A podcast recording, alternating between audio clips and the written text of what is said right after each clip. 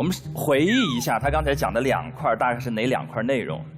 他前面一块用行为心理学的角度告诉我们这种落差之后所心理带来的伤害，其实在告诉我们一件事情：就如果你贫穷，我可以爱一个贫穷的人，但你不要隐藏自己的贫穷，否则你先把胃口吊起来，再把我摔下去，我更难受。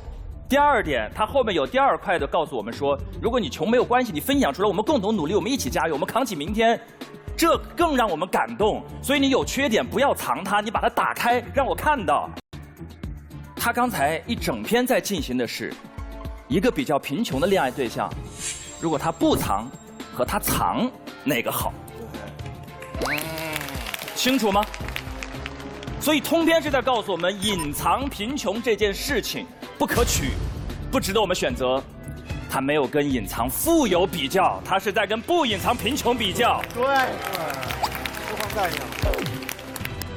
你身边有没有这样的朋友？可能嫁入了豪门，他每个月会得到这个家族的给予，拿一笔在我们一个普通的中产看起来真的都已经很丰盛的月零花钱。可是你猜，房子、车、股权背后的公司的市值会写谁的名字？是谁更精于算计？是谁始终是在一个弱势群体被俯视、被操控着，主动权在谁的手上？这是隐藏富有的那些人背后的人性特质，而隐藏贫穷的人，就一个最简单的比方，在他们俩的心中，你跟钱谁更重要？在隐藏贫穷的人心中，这个答案是明确的。你比钱更重要，所以我甚至愿意花费那些我本来承担不起的价格来扛起你，来让你享受。但在隐藏富有的人心中，永远的钱比你更重要。永远的钱比你更重要。在任何时候，他现在富有，他可以考验你、审视你。他低下头跟你讲话，他这样跟你聊天，他觉得哎，我怕我们的这种经济差别会带来，所以我把我贫、把我富有的事情盖起来，我就这样跟你聊。骨子里觉得你比他矮，而这一点一辈子要他怎么改变呢？然后他一个月会给你零花钱，然后你就花，花完你找他要，他说那你拿去，嘿，拿去。这就是你在未来的生活和婚姻当中面临的财务的状态。而一个隐藏贫穷的人，未来可以给你的承诺是给你，我给你，我承认他也不平等。我们真真正正是在隐藏富有跟隐藏贫穷进行比较，我们在这两种之间公平的比一比。其实隐藏贫穷的人是踮着脚在够你，他他够你，但那个隐藏富有的人永远低头在看你。准确点讲，隐藏富有的人就是王子病，而隐藏贫穷的人永远是在迎合你的公主病。哦，这就是这两种爱情当中你的状态。钱的问题我们抛开，因为我们要谈人的问题。爱本质上是要一个选一个人去跟你共度余生，让你未来人生当中不会觉得孤单。爱的本质就是让我们找到归属感，让我们觉得未来人生很漫长，我们有人一起同行，有人一起分享，有人可以平等的沟通。哪一种状况下你会不孤单？前者你将终生的孤单，因为你跟他永远有着巨额的财富这样一个鸿沟，那个沟在。他就在从他第一次在他跟你谈恋爱，而且决定隐藏他富有的那一瞬间开始，那种骨子里的傲慢和自以为是就会如影随形。他会一直在后来的婚姻当中的每一个瞬间，在你叩问自己：我配不配得上他？我真的，他虽然很有钱，但是他谈恋爱的时候为什么不告诉我？他在怕什么？你问自己他在怕什么？然后对方会说，那句话特别感人：我是为了我是为了确定你是不是爱我的，所以我把钱先不让你看到。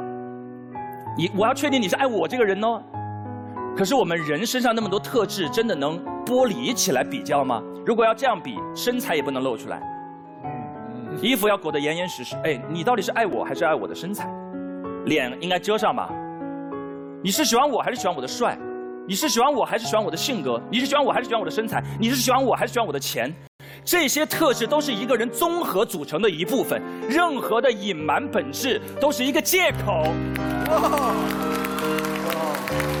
他想说服你，他又不知道该怎么语言说服你，然后这个时候他就在用用心理安慰自己说：“我想确定一下，我只是想确定一下，你不是贪我的钱。”就算这个结果成立，你还是怀疑在先，法律上都疑罪从无，可是你这段爱情从一开始就是疑罪从有。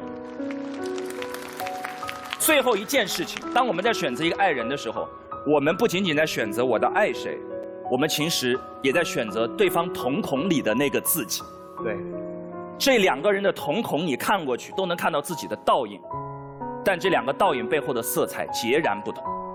在隐藏富有的那个人眼中，当你看向他瞳孔的时候，他也看着你，你会看到里面那个自己，那个自己不是你想成为的那个自己。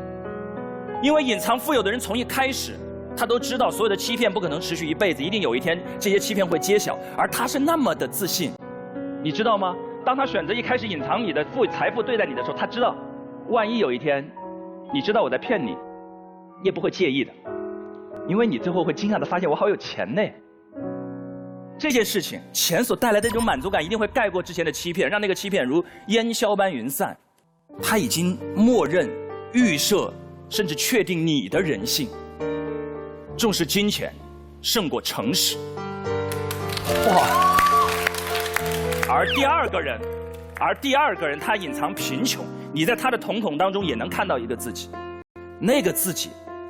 那个人是多么的悲怜，他知道我都把我的平常隐穷起来，以后未来有朝一日，一定有一天你会发现我其实没有那么有钱，我是装的，我其实也就还好，我生活中也许平平，但是是什么用他的那个信心支撑着他来向你隐瞒贫穷呢？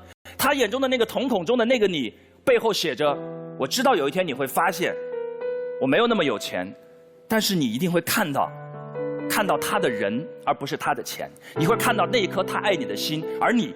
一定会因为那颗爱你的心选择继续跟我在一起，你明白吗？我们选的不是两个对象，我们其实，在那个瞳孔当中已经选择该做一个怎样的自己，而一定做一个你自己爱的自己，就是我们最后的建议。我问个问问个问题，有请。为什么陈明老师每一道辩题最后的结论都是 这道题？我们。关键到最后是问一问，你想做一个怎样的自己？但但总，因为认识你自己这五个字是人类永恒的使命。哇！哇！我觉得你只是为了赢。哎，我想问陈明一个呃逻辑上的问题。好，呃，如果爱一个人，他的脸是不是要藏起来，身材要藏起来？但我们一般会说钱财身外物嘛，所以脸和钱财它是分开的。一个人的财富，它其实波动还是挺大的。所以在谈恋爱的时候，希望对方把自己比较本质的、持久的东西，跟那些波动比较大的身外的东西区分开来，来看对方喜欢自己哪一部分，这还是比较合理的。跟身材、面容相比，可能钱财更身外。其实，在市场经济发展到今天这个时代，一个人的特质当中，财务状况是他整体整体指标当中非常重要的一个部分。我们已经不能用身外之物来形容了。不，不是身外之物了。钱当然不是。那您可以给我一点身外之物吗？对不对？